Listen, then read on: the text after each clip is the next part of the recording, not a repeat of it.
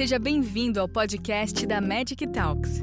Tenha acesso gratuito a muito mais conhecimento compartilhado em magictalks.com. Magic Talks. Conhecimento é saúde eu gostaria de saber, é, existe a escola mais antiga, quando a gente começou, quando o Elasto começou, de que nós, da, da elastografia ultrassônica, insistíssemos em fornecer uh, os resultados em metros por segundo. Segue isso, devemos oferecer os dois, do ponto de vista prático, mudar para capa, posso fazer uma brincadeira aí, seguimos uh, resultado raiz ou passamos por resultado Nutella?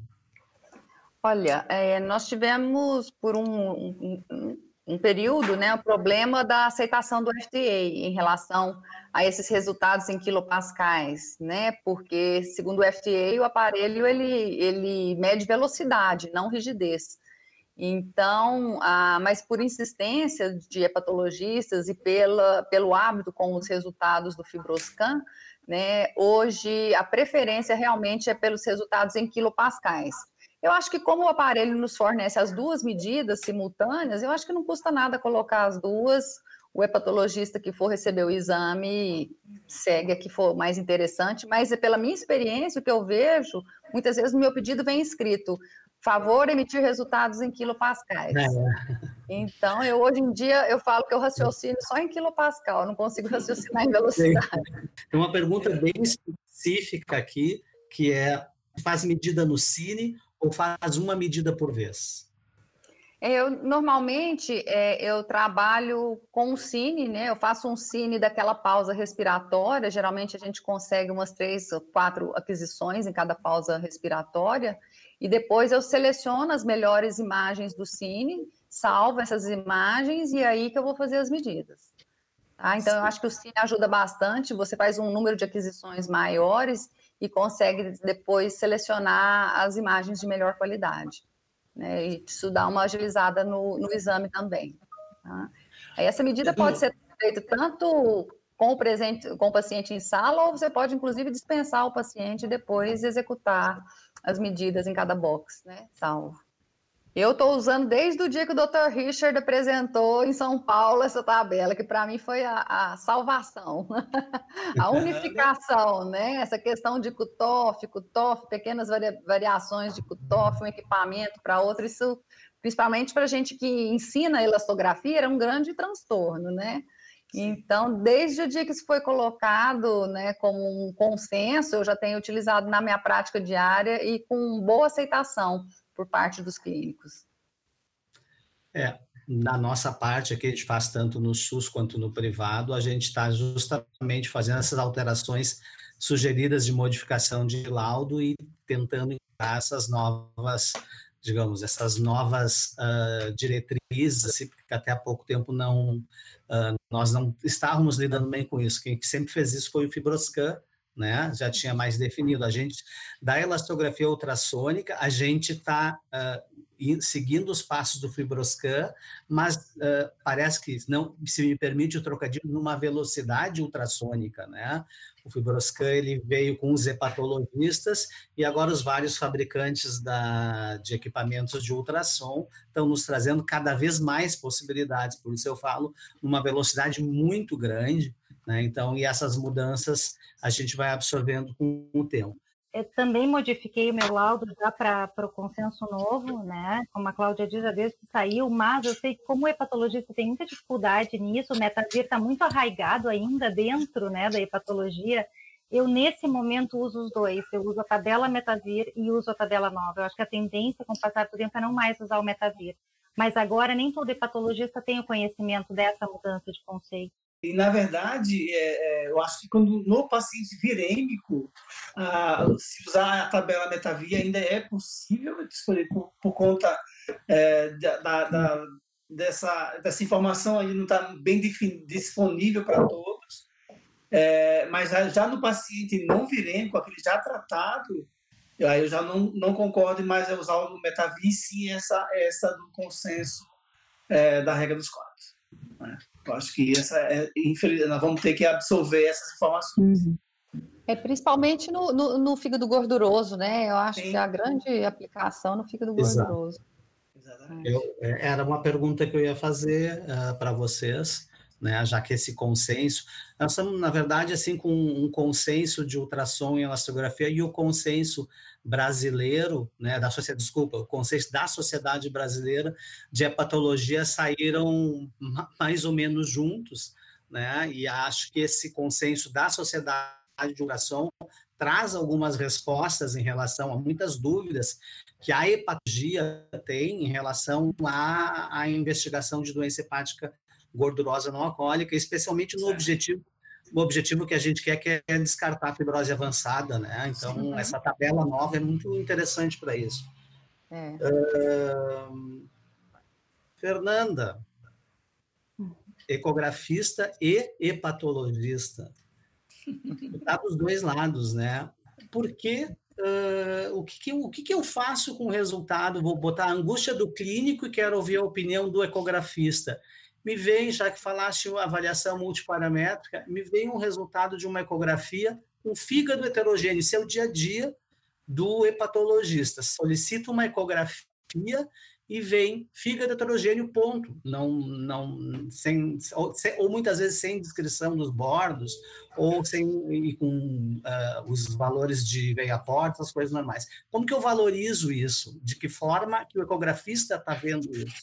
O que, que ele está vendo? É, Eduardo, não é raro, né? A gente pegar laudos de ultrassom com tudo normal e aí tem ali jogado assim fígado heterogêneo. Isso para o hepatologista tem um peso muito grande. Ah, porque eu digo, o hepatologista sempre muito metido na imagem, né? A gente sempre foi muito metido a olhar, interpretar e saber olhar tudo. Ah, eu acho que para descrever fígado heterogêneo existem duas situações. Uma coisa é o fígado grosseiramente heterogêneo, porque ele é multinodular, cheio de metástases hepáticas que acometem ambos os lobos, ou naquela esteatose multifocal em que tem várias imagens ecogênicas, algumas confluentes. Isso é um fígado heterogêneo devido a essas imagens, ok?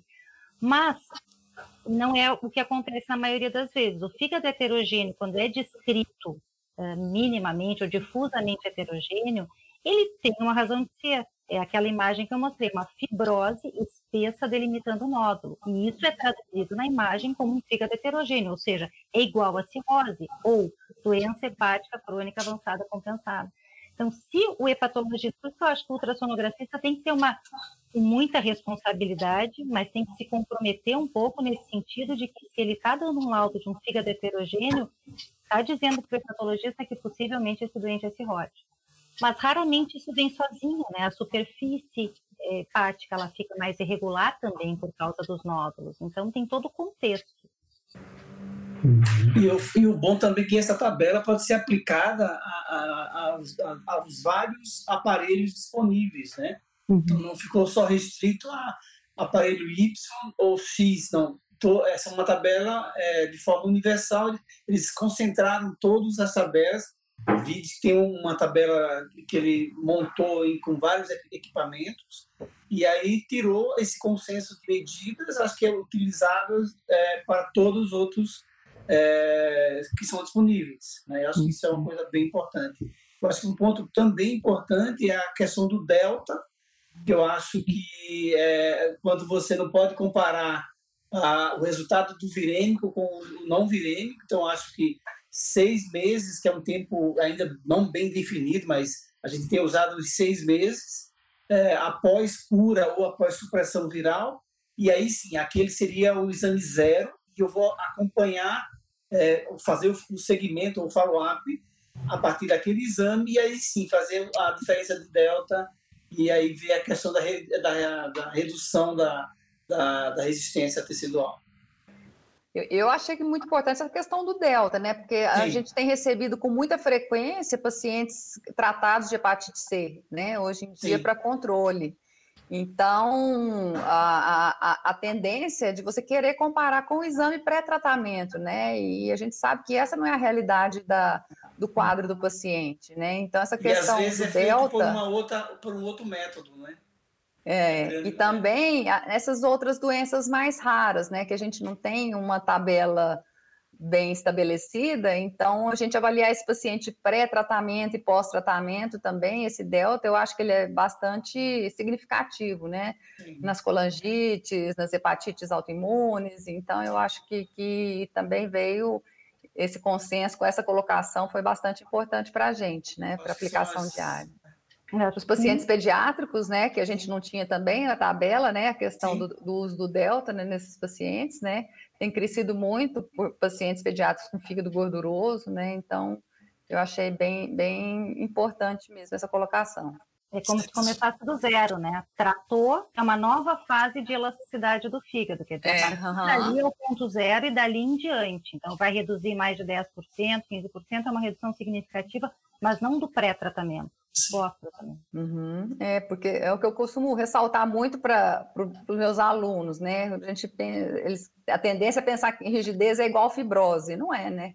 Uhum. Rigidez é fibrose, inflamação, é congestão, né? Então, a gente está vendo principalmente a modificação do processo inflamatório, né? Então, esse segmento desse paciente pós-tratamento eu acho bastante importante. Em relação à ecografia para vocês todos, deveríamos usar o, o, termo esteatose na ecografia ou doença de depósito, uma vez que a hemocromatose poderia ser confundida uh, ecograficamente? Eu acho que tem que avaliar de novo como um contexto. A gente sabe que a doença hepática gordurosa é infinitamente mais comum do que a hemocromatose. Se eu tenho uma ferritina abaixo de mil, uma saturação de transferrina abaixo de 80, esse doente não tem hemocromatose.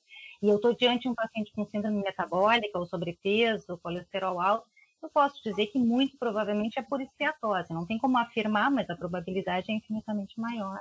A elastografia ajuda no diagnóstico diferencial de áreas poupadas de esteatose versus nódulo hepático?